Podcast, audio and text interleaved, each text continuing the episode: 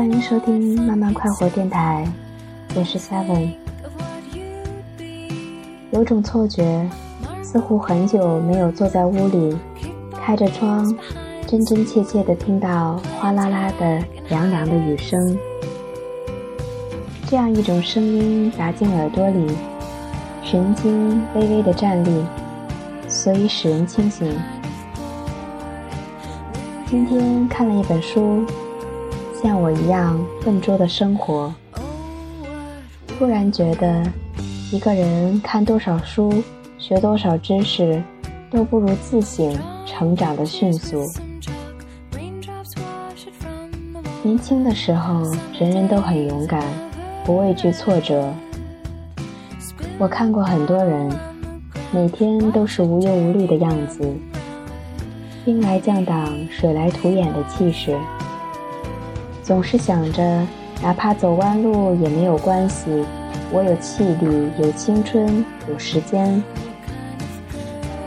我不知道所谓的气力、青春、时间究竟有多少，但是没有了宁可走弯路的倔强。笨拙的生活不是活得没有智商，而是选择了弯路，或者说。一条鲜为人知的坎坷之路，因为奇迹是不会在平凡的道路上突然跳出来给你惊喜的，所以偏偏辛苦，所以笨拙。后来也不知是理性战胜了感性，一腔热血沉淀了下来，还是被泼了特别特别多的冷水。丧失了走下去的毅力。笨拙的生活最大的困难不是克服不如意，哪怕是屡遭不断的不如意，而是即使再多的不如意，也能耐着性子走下去，并且对奇迹始终保持热忱，并不觉得无望。一段时间以后。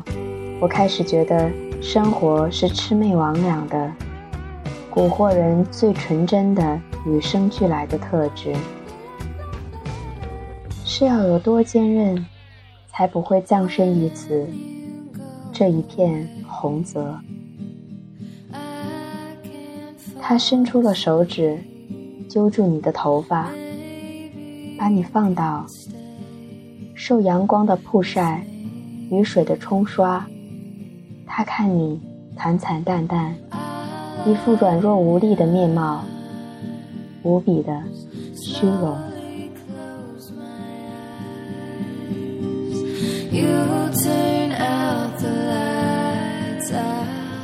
Pretend that be